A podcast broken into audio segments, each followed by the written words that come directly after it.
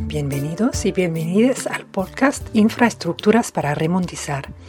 En este podcast escucharán cómo se crean, deshacen y rehacen los mundos a través de las infraestructuras. Junto con personas invitadas de diferentes lugares, imaginamos mundos con infraestructuras otras que quizás aún no conozcan.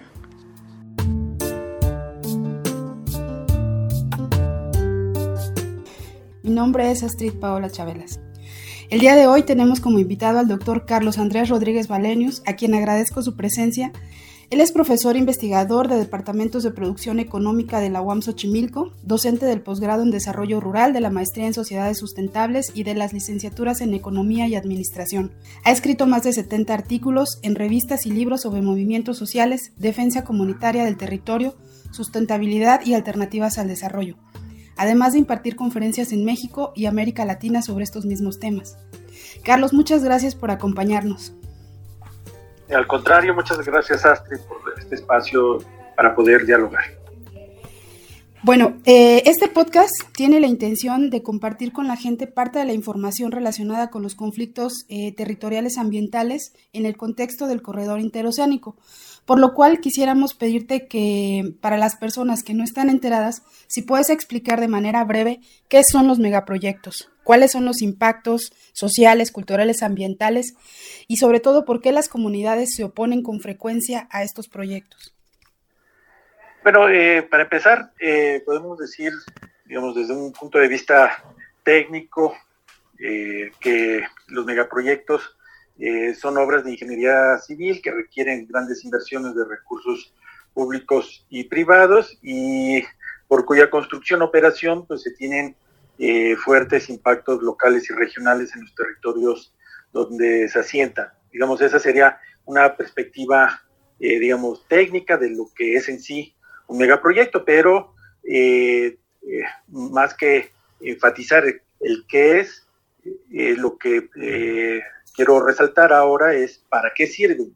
Y ahí es donde tiene una característica que creo que es importante que se dé a conocer, que es que estas grandes obras están destinadas a mejorar las condiciones de funcionamiento de la economía, son eh, obras estratégicas y necesarias para este buen funcionamiento del modelo económico, eh, que eh, tratan aspectos especiales de eficientar el traslado de mercancías, de personas, de proveer de energía, de satisfacer, digamos, los requerimientos de agua, de electricidad que tienen las grandes poblaciones, sobre todo la mano de obra que está en función de esta eh, economía, eh, que es la que finalmente es la beneficiaria de estas grandes obras. Y eh, el hecho de tener, digamos, este, estas obras, pues está generando grandes problemáticas sociales, porque realizarlas, construirlas, este, requieren este, despojar de los terrenos de las poblaciones, eh, sobre todo rurales, aunque no solamente rurales, eh, de quitarles sus terrenos, sus territorios, para poder instalar estas obras, no solamente las obras en sí mismos, sino todos los accesorios y equipamientos que se requiere.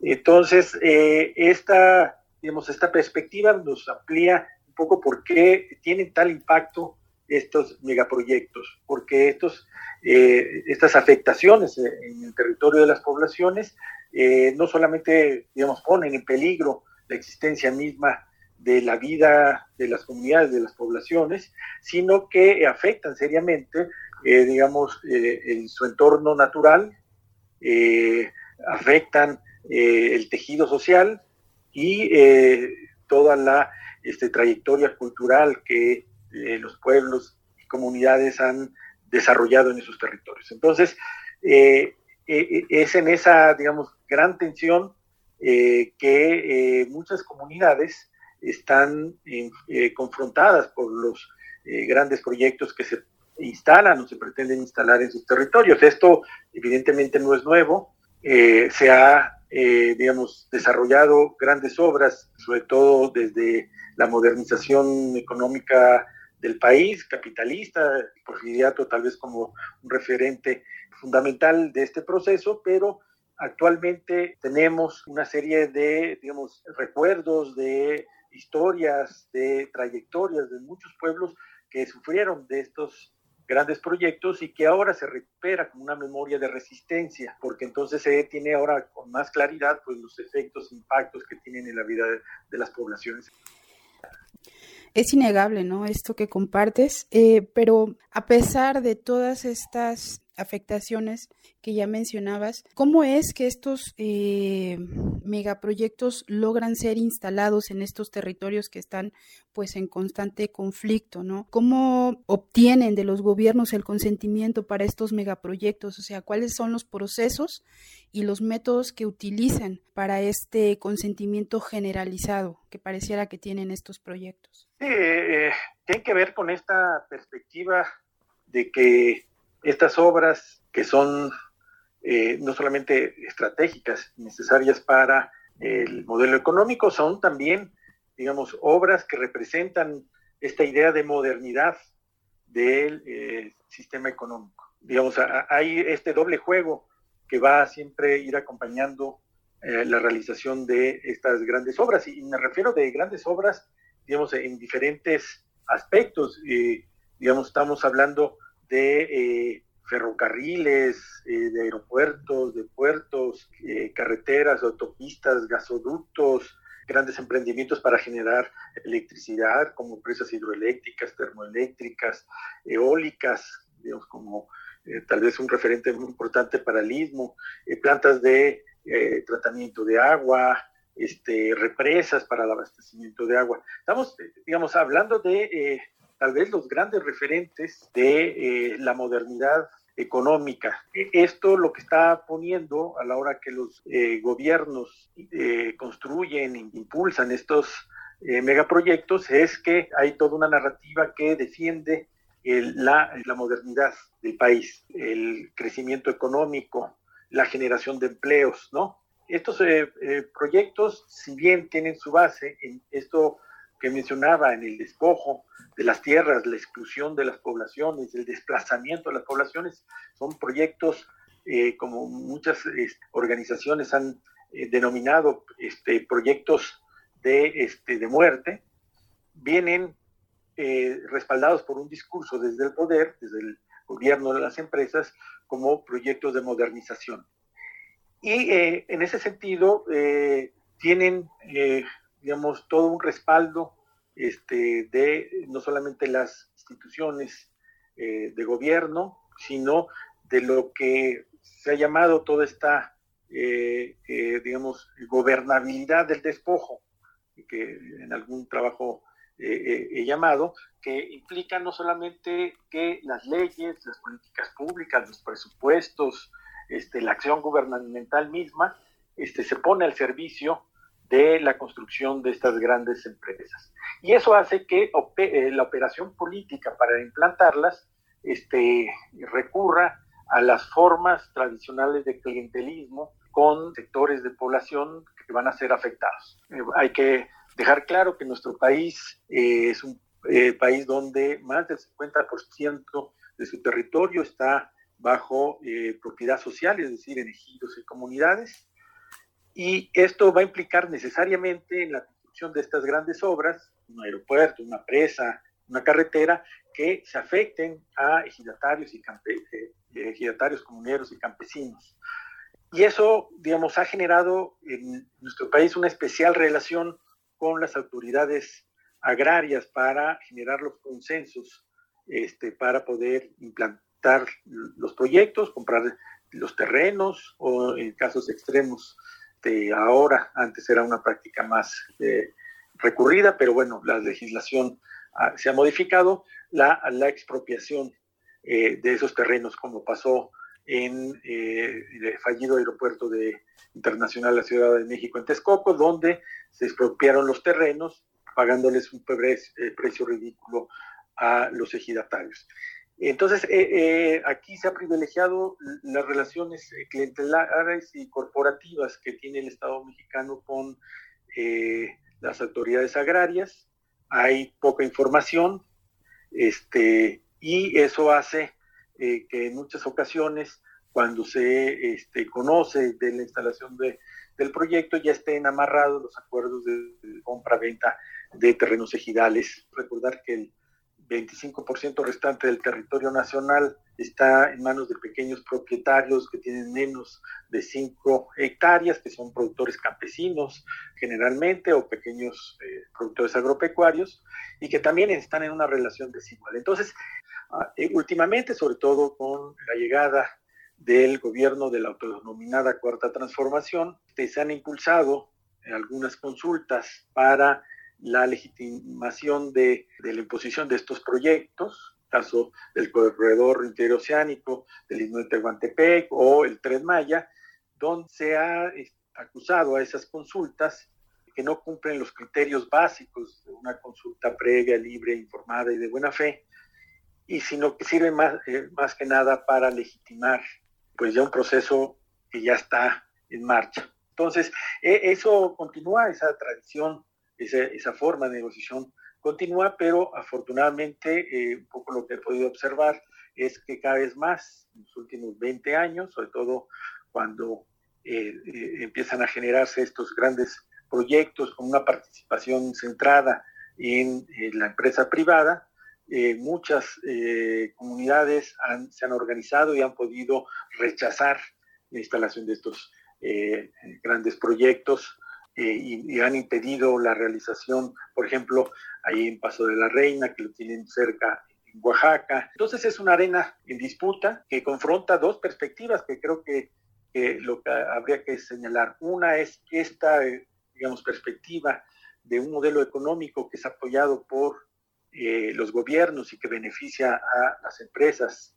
y grandes corporativos que requieren estas eh, obras para poder funcionar en mejores condiciones y con mayor eficiencia, frente a quienes son agredidos, despojados, robados de sus territorios para que puedan ser instalados estos proyectos, que son comunidades campesinas, ejidatarias, comuneros, pequeños eh, propietarios agrícolas, que pues son afectados, eh, digamos, radicalmente en sus eh, formas y modos de vida. Y en esa tensión pues se ha desarrollado un complejo movimiento social en nuestro país. Así como dices, ¿no? Como desde el discurso del desarrollo se llevan a cabo eh, la implementación de estos proyectos y como también desde el legislativo, ¿no? Las legislaciones cómo han, se han ido modificando. Pero también a propósito de los actores que mencionabas, y del trabajo que pues nosotras hemos llevado a cabo, sobre todo en esta parte del istmo, eh, sí se ha observado pues la participación de grupos delictivos, ¿no? En coordinación a veces eh, con las mismas, con los mismos megaproyectos. ¿Tú cómo crees o qué papel crees que jueguen estos grupos delictivos, eh, la corrupción, el lavado de dinero en el desarrollo de estos megaproyectos? Yo vería como dos temas, digamos, en esta pregunta que me haces. Uno es el, digamos, los grupos de la delincuencia organizada, digamos, trasciende, digamos, las actividades propias del desarrollo de los megaproyectos, porque, digamos, son grupos ya este, incrustados en la dinámica económica del país, que tienen eh, sus ramificaciones en actividades productivas, financieras, económicas, políticas, etcétera, ¿no? Y que, eh, digamos, estos grupos lo que eh, tratan es de beneficiarse de estos procesos. Entonces los grupos eh, delictivos eh, evidentemente están cercanos, es decir, no son, yo, yo, vería que no son parte de la este, construcción de estos proyectos, pero sí se benefician, este, tratan de beneficiar de esa derrama económica. Al contrario de este aspecto que me pregunta sobre la corrupción, yo creo que la corrupción sí tiene un matiz más amplio, este, porque era una forma de cómo operaban los grupos eh, políticos, eh, digamos, eh, élite política, y que controlaba la asignación de obras, que controlaba los presupuestos públicos, y el empresariado que se beneficiaba ya no de este, propiamente la construcción, sino de estas relaciones ilícitas, este, corruptas con los gobiernos. Entonces, la asignación de obras eh, fue un tema en nuestro país este, que, digamos, mm, evidenció un, régimen político que se ha llamado cleptocrático. Yo más bien hablo de eh, formas de acumulación por corrupción que permitió a empresas y a grupos políticos este, obtener grandes ganancias.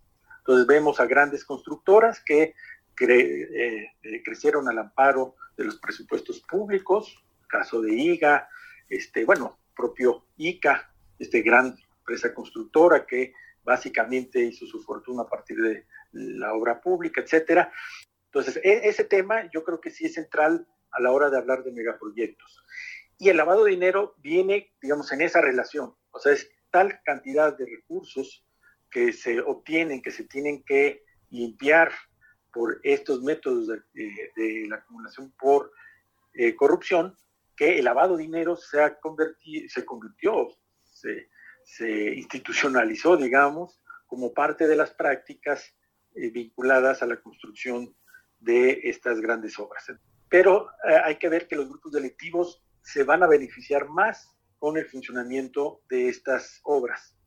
Entonces, ahí sí yo vería, eh, digamos, un papel eh, que van a seguir teniendo los grupos de la delincuencia organizada ya en la operación de estos proyectos. el caso, por ejemplo, del tren Maya, digamos, ah, es claro que eh, eh, lo que se pretende es fortalecer el sistema eh, turístico de toda la península.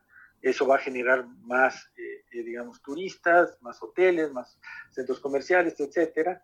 Y eso es materia de también de la extorsión de estos grupos delictivos. Entonces, los grupos de la delincuencia organizada están, digamos, afinando sus mecanismos para cuando operen y empiezan a funcionar estos eh, proyectos para sacar las tajadas con las cuales eh, normalmente obtienen ingresos, ¿no? Entonces, ahí eh, se entraría esto y, el, pues sí, resaltar que tal vez estos grandes obras, pues han sido también los monumentos a la corrupción del sistema. Y bueno, sin duda los procesos de violencia que también estos grupos desatan, ¿no? En torno justo a la resistencia que hay por parte de las poblaciones y las comunidades. En varios lugares del mundo se ha visto que los megaproyectos muchas veces vienen acompañados por la militarización, eh, ya que todos estos megaproyectos energéticos y de infraestructura, como esto que mencionabas del aeropuerto, eh, se consideran proyectos de interés nacional o estratégico. ¿Tú qué opinas del hecho de que Andrés Manuel haya escriturado el proyecto del corredor interoceánico del Istmo de Tehuantepec a la Secretaría de Marina y a los gobiernos de Tabasco, Chiapas, Oaxaca y Veracruz? Esto pues con la intención de garantizar que no se privatice. Eh, ¿Cómo puede entenderse esta acción estratégica? Pues eh, mira, yo creo que está muy en la lógica de lo que es el la propuesta de la cuarta transformación, que yo la he puesto como neodesarrollista. Es decir, es un régimen político que apuesta a impulsar las eh, actividades económicas, eh, la regulación del mercado, la redistribución de parte del, eh, digamos, de, la renta que se tiene a partir de estas actividades económicas para redistribuirlas en programas sociales. Una, digamos, perspectiva que eh, está, digamos, inscrita a esta eh, idea de la cuarta transformación y que, eh, pues, enfrentó el tema de la el tema que señalas inicialmente de la militarización, enfrentó, digamos, una cuestión muy compleja en el país. Este, hay, como tú sabes, pues, una crisis severa de seguridad y de violencia en todos los rincones de México, todas las regiones de México, y eh, ahí es un aspecto de la militarización eh, que eh, ha sido, digamos, muy cuestionada por pues, las evidentes violaciones en muchos procesos en muchas regiones que han hecho los militares en contra de la población civil. También hay una participación cada vez creciente en el gobierno de López Obrador en otros aspectos que generalmente el ejército no participaba. Y eh, uno particular tiene que ver con la construcción de estas grandes obras. Y esto lo vinculo con esta idea neodesarrollista de la cuarta transformación, en que es el gobierno el que eh, está asumiendo ahora eh, los costos y la construcción de las grandes obras que se requieren para el funcionamiento de la economía. En el periodo anterior, neoliberal, era, digamos, las grandes empresas las que a través de concesiones y licitaciones eh, no solamente construían y operaban eh, estas grandes obras, digamos, sabemos los casos de las autopistas y carreteras, donde eh, se construyen, no solamente construyen la obra, sino que la van a, están concesionadas. precisamente el grupo Carso de Slim tiene ahora esta concesión que va de Mitla a Tehuantepec, están terminando de construirla y es un caso, digamos, de esa forma neoliberal de asignar grandes obras a este, empresas privadas que no solamente se benefician por la construcción, porque les pagan, les financian la construcción, sino por las concesiones. Ahora el gobierno de la Cuarta Transformación piensa que eh, ese mecanismo pues es parte de la corrupción, de los mecanismos de corrupción y de este del incremento de los precios de la realización de obras y por lo tanto eh, impulsa algo que era normal, digamos, en los años 50, 60 del siglo pasado, en las, eh, en las épocas del desarrollo estabilizador, que sea el gobierno el que construya. Sin embargo, la legislación neoliberal, pues lo que hizo es prohibir al gobierno de poder construir. Y esa este, limitación obligó a hacer licitaciones para todo digamos. Y lo que encontró el gobierno López Obrador es eso, que las únicas instituciones que no estaban obligadas a no construir eh, era el ejército y la marina. Y por eso ha hecho un uso impresionante, digamos, de, esta, de estas atribuciones. En esta lógica no está, este, digamos, eh, mal eh, la apuesta que tiene el, el, gobierno de López Obrador de que sea la Marina la que tenga la responsabilidad de eh, gestionar y operar el corredor transísmico. Ya lo hace, digamos, en los puertos y ahora también va a operar, eh, digamos, el corredor como proyecto, aunque sabemos que el, eh, el, tren del istmo, pues de por sí era propiedad estatal. Entonces, pero se basa en esa lógica de que los gobiernos tengan la, este, el control, la administración y la gestión de los proyectos y no sean concesionados a empresas privadas. Esa es un poco la norma, el canon este, de los gobiernos eh, neoliberales. Bueno, eh, es indudable el papel que los megaproyectos extractivos han jugado en el despliegue del colonialismo y también en estos procesos desiguales de acumulación capitalista. Eh, ¿Tú consideras que los megaproyectos son intrínsecos al capitalismo eh, o eh, podría haber megaproyectos, sí podríamos pensar megaproyectos para los pueblos, como los gobiernos de la izquierda lo plantean, o esto solamente funciona para el extractivismo y pues para las élites locales y globales. Digamos, eh, las obras que conocemos en México y en gran parte del mundo son claramente en esta definición que te di al principio de beneficiar a las necesidades y requerimientos que tiene el sistema económico capitalista. Claramente, por lo menos en nuestro país, esa sería la orientación en la construcción de las eh, grandes obras. Ah, e, evidentemente en eh, otros sistemas, el único que digamos que funcionó paralelo, por lo menos en el siglo XX, gran parte del siglo XX, en el mundo, que fue el modelo socialista, también requeriría, requirió de eh, grandes obras de infraestructura. Eh, en ambos modelos, el socialista y el capitalista, aparecen esta lógica de las grandes obras de infraestructura para apoyar los modelos económicos. Eran dos modelos económicos diferentes. En ese sentido, eh, eh, ha habido en diferentes países gobiernos de izquierda, pero hay que recordar que los gobiernos de izquierda no quiere decir que no sean capitalistas. Eh, al contrario, eh, es una vía estos gobiernos progresistas, por ejemplo, en Sudamérica o en Europa, este, gobiernos de izquierda, lo que tratan es de, impulsar ciertas eh, reformas o matices para que siga funcionando el modelo capitalista, ¿no? Entonces, digamos, aquí hay que tener claro que estas grandes obras, por lo menos las que conocemos los últimos años, están inscritos en esta lógica. Ahora, tú me preguntas, ah, eh, ¿habría megaproyectos para los pueblos? y yo creo que ahí este, está la contradicción, porque tal como conocemos y definimos a los megaproyectos, va en contra de esa lógica que tienen los pueblos para no solamente eh, mantener o fortalecer sus formas de vida, sus formas de cómo producen, cómo deciden, cómo se relacionan entre ellos, cómo mantienen su cultura, sino que cada uno de eh, los megaproyectos está pensado siempre en, digamos, estos grandes grupos de poder puedan este, eh, beneficiarse. Entonces es parte de esa contradicción inicial de todo megaproyecto.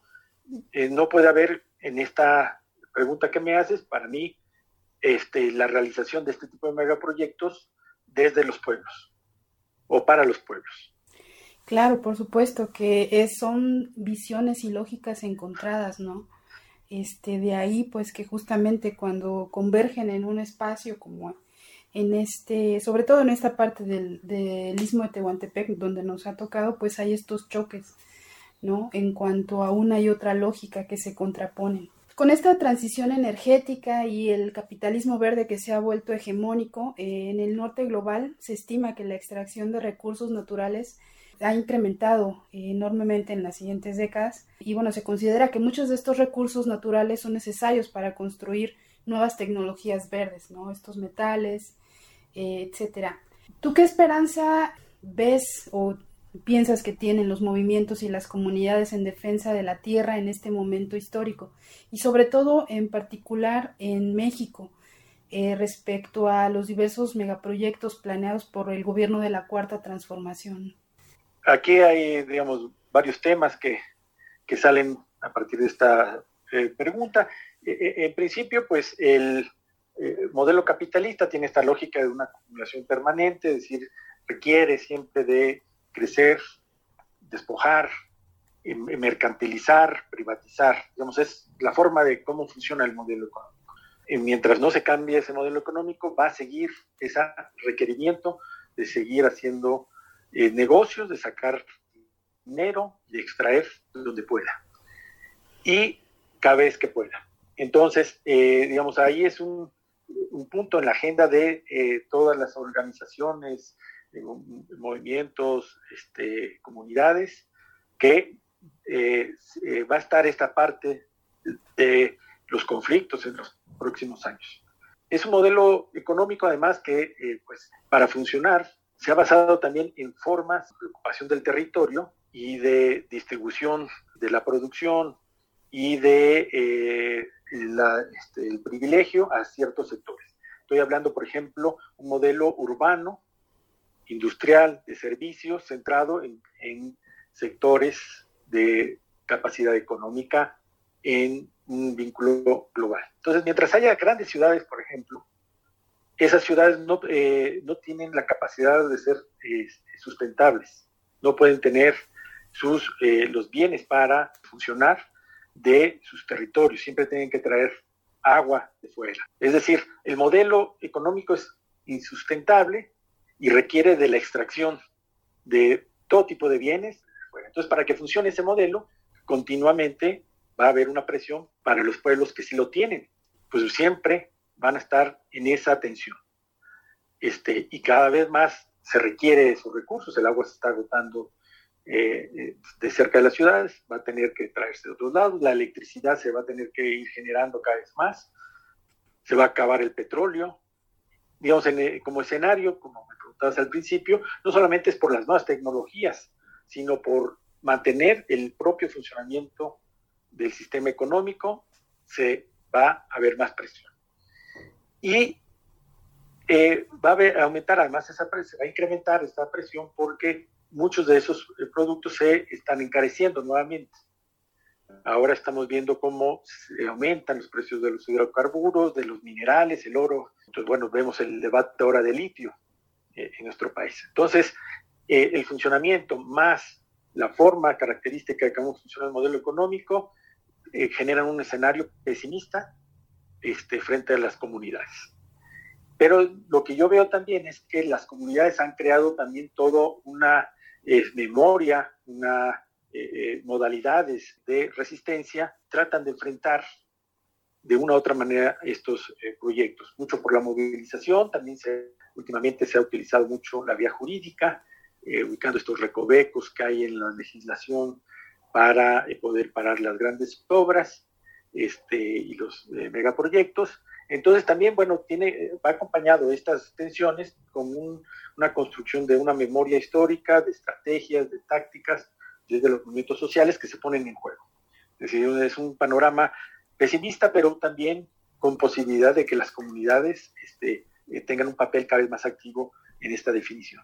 Pues eh, respecto a los este, gobiernos, el gobierno de la Cuarta Transformación y sus eh, políticas neodesarrollistas que tienen como puntales precisamente estos megaproyectos, más otras actividades extractivistas, ¿no? como la eh, extracción de hidrocarburos y su procesamiento, que están en la lógica de una soberanía energética y en la recuperación, por ejemplo, de la producción de electricidad nuevamente en manos del Estado, pues queda claro que es parte de su apuesta no solamente política, sino su apuesta estratégica. Y van a seguir como están siguiendo tal vez la gran diferencia de este gobierno es que sí va a, hacer las obras. Eh, todos sabemos, bueno, es algo este, muy claro que, eh, por ejemplo, en el corredor interoceánico es un proyecto que tiene, pues desde Porfirio Díaz, ¿verdad? Desde que se hizo el tren. Entonces, eh, se han hecho desde ese entonces, pero desde los años 80 con más fuerza, siempre propuestas para modernizar, para rehabilitar, para mejorar este corredor interoceánico.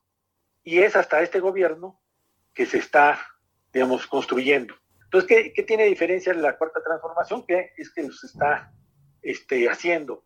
Estos proyectos que eh, los eh, gobiernos neoliberales este, no habían podido terminar o empezar porque había habido una gran robadera de recursos, este, las empresas inflaban los presupuestos ya cuando estaban construyendo, en fin, todo esto que era característica, pues ahora se está haciendo. Entonces, es, eh, digamos, este es un punto tal vez nuevo de, de confrontación que tienen eh, las comunidades, porque entonces es un gobierno que está este, empecinado a imponer esas grandes obras, son grandes obras que este, que no eh, fueron pedidas por las comunidades, sino están pensadas en el, eh, funcionamiento de la economía, el, tren Maya para, para el turismo, el canal, eh, el corredor interoceánico para el tráfico de mercancías, este, la refinería para abastecer de gasolina al sistema industrial y de transporte, en fin, todos están pensados en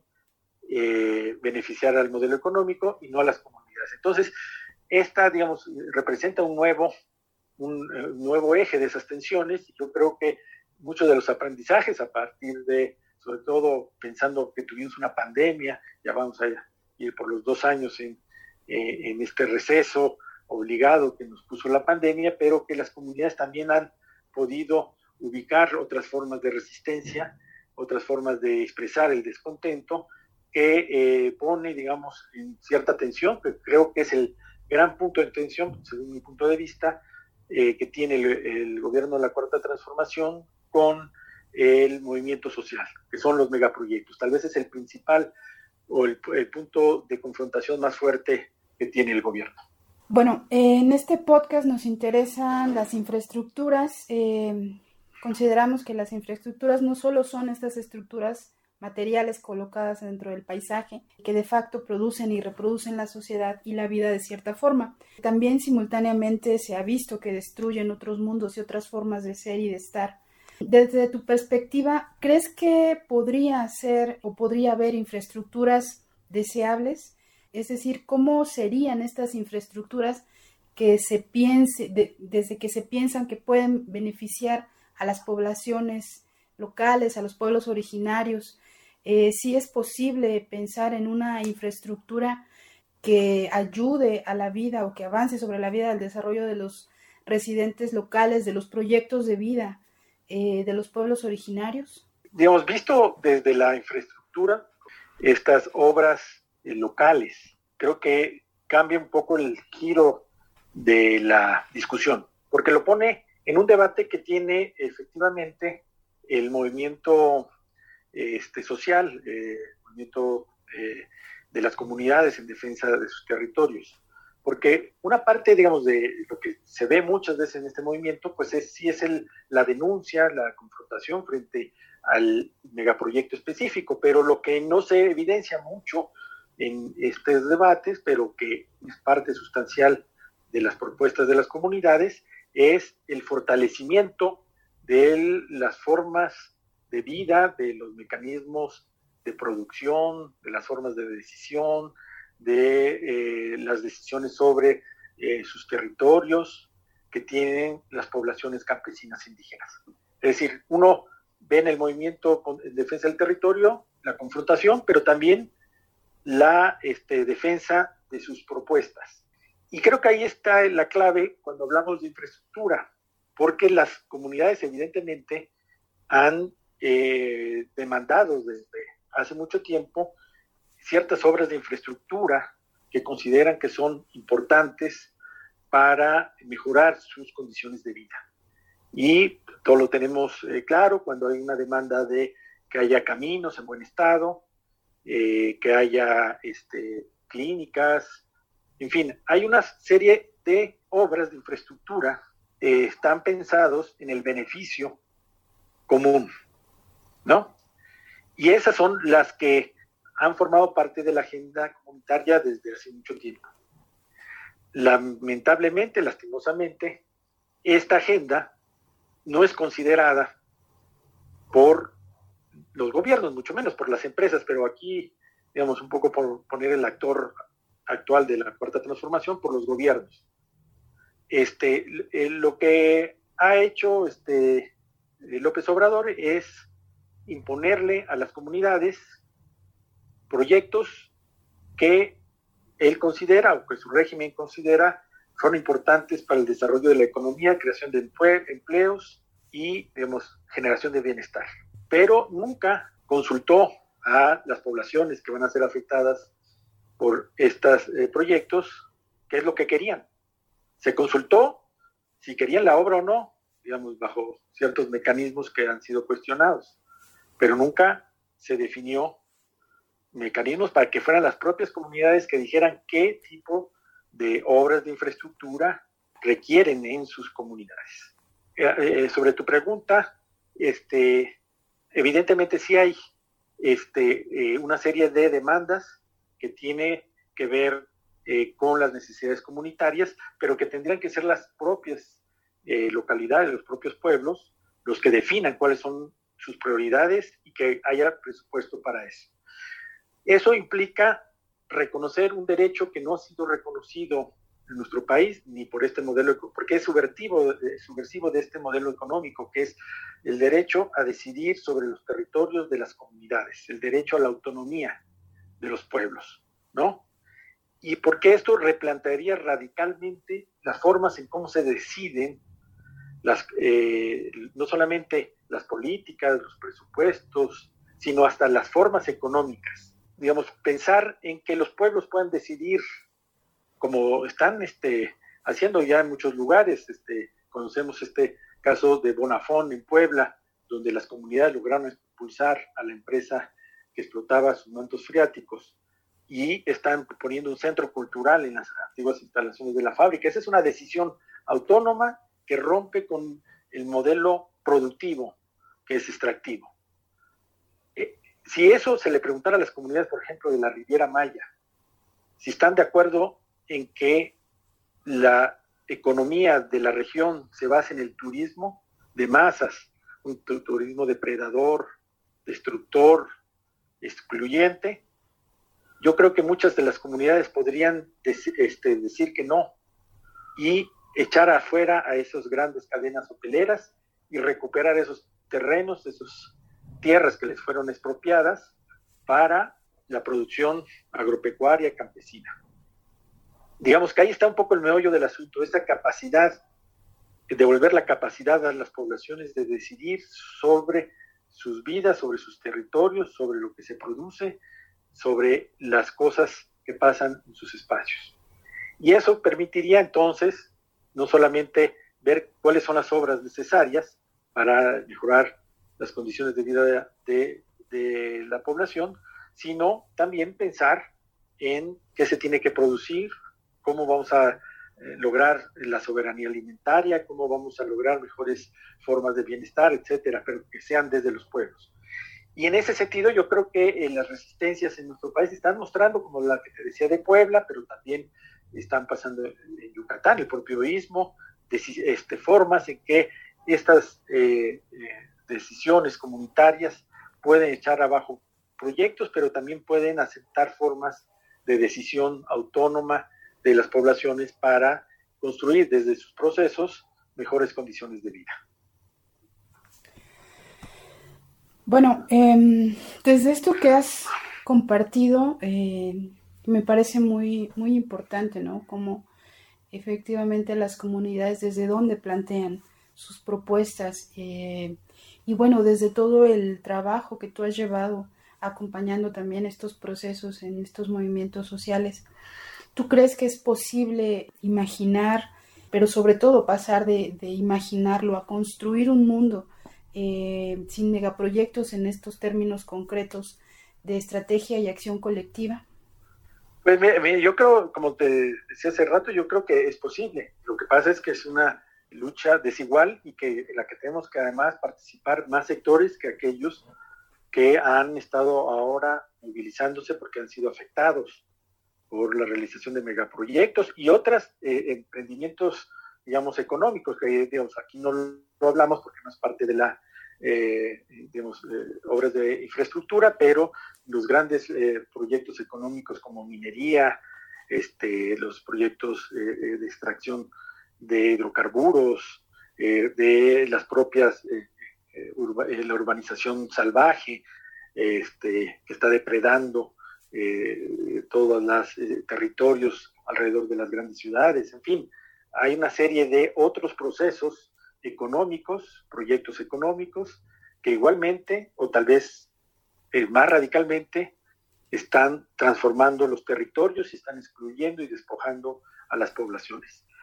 Pues bueno, aquí tenemos un tema fundamental que vamos a hacer en las ciudades para transformar esas relaciones, porque pueden parar megaproyectos hidroeléctricos, pueden eh, parar termoeléctricas, pero mientras se requiera energía en las ciudades, en las industrias, en eh, los sectores privilegiados de la sociedad tengan ese nivel de consumo, pues van a siempre estar la tentación de abrir más este tipo de proyectos. Entonces, digamos, es un, elemento que hay que empezar a ampliar, es considerar que el problema que nos abre los megaproyectos es un problema del modelo, eh, no solamente económico, político y social, que está generando grandes desigualdades, exclusiones, marginaciones y una destrucción ambiental este, que está llegando a ciertos límites.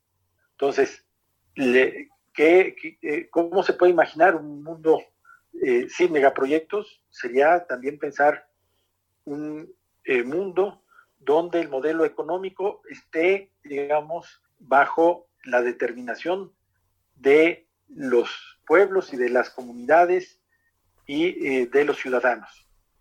Y esas formas de acumulación, al ser controladas, pues eh, tienen también como impacto pues que se replanteen las formas en cómo se produce, cómo se deciden las cosas.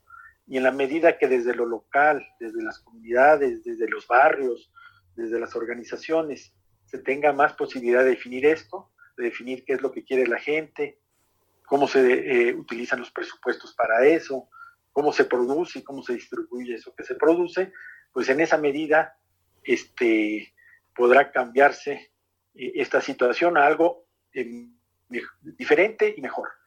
Eh, aquí entonces es un gran reto porque es, una lucha este, contra un modelo económico y civilizatorio que tiene pues, muchos años, siglos de estar en funcionamiento y que implica grandes sacrificios este, de, todos los sectores de la sociedad. Es decir, yo pienso, por ejemplo, los jóvenes este, que están, digamos, eh, terminando sus estudios o que quieren trabajar y que tienen una expectativa eh, de cómo vivir y pensar un mundo donde puedan trabajar en sus eh, regiones, donde no dependan de irse de migrantes para obtener ingresos, donde el eh, control de la tecnología este, no enganche, digamos, en las lógicas de vida a la población, pues requiere pues sacrificar esas formas, por ejemplo, de tener celulares, computadoras, vehículos, en fin, una serie de cosas que para todos ahora es muy difícil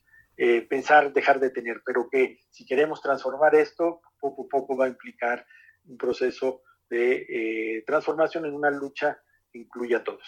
Eso sería un poco mi perspectiva.